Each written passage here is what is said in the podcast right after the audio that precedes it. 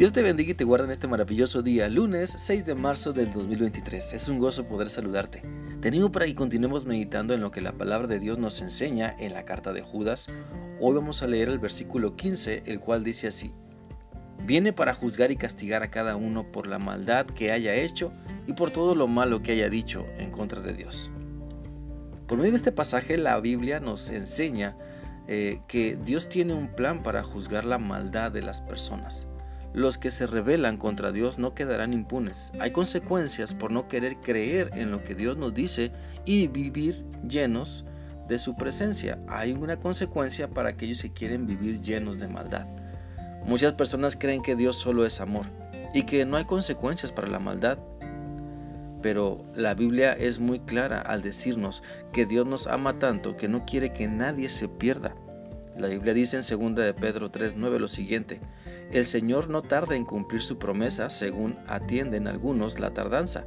Más bien, Él tiene paciencia con ustedes, porque no quiere que nadie perezca, sino que todos se arrepientan. Pero también, así como nos habla de su gran amor, de su gran paciencia, también nos habla de la justicia de Dios donde el pecado será castigado. La Biblia dice en Romanos 6:23 lo siguiente, quien solo vive para pecar recibirá como castigo la muerte, pero Dios nos regala la vida eterna por medio de Cristo Jesús nuestro Señor. Entonces las consecuencias de vivir en pecado sin arrepentimiento son la separación de Dios, la muerte eterna, no disfrutar lo que Dios con tanto amor ha preparado para cada uno.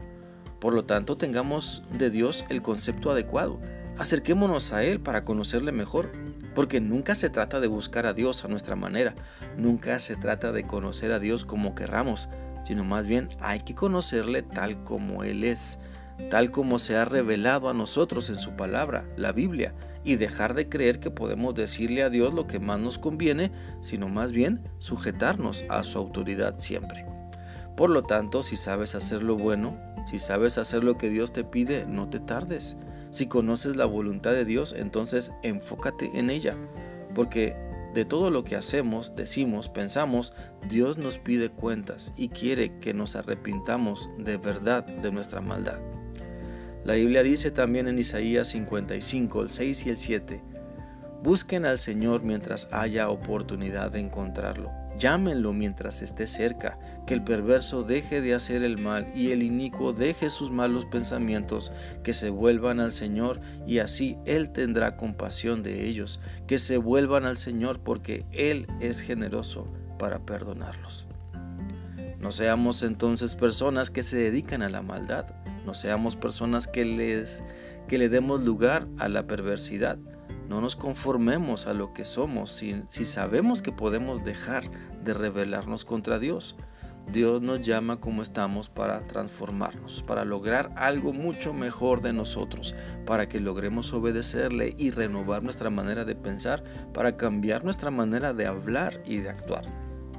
Te animo entonces para que podamos siempre tener conciencia de lo malo que practicamos no para tener remordimiento, no, sino para demostrar un arrepentimiento genuino, porque la palabra de Dios se cumple siempre, su voluntad siempre se lleva a cabo y necesitamos dejar de rebelarnos contra Dios desde lo que consideramos muy pequeño hasta lo más grande a nuestros ojos.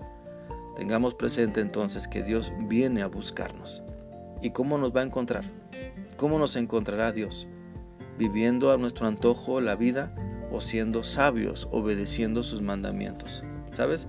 El desenfreno no es la mejor manera para ser feliz, porque para ser feliz no hay que apagar nuestro cerebro, simplemente hay que usarlo de la mejor manera, como Dios quiere que lo hagamos, recordando lo que nos conviene, recordando lo que Dios nos dice que es lo mejor para nosotros y creyéndole. Espero que esa reflexión sea útil para ti y que puedas seguir meditando en lo que Dios te ha mostrado hoy. Que sigas teniendo un bendecido día. Que Dios te guarde siempre. Hasta mañana.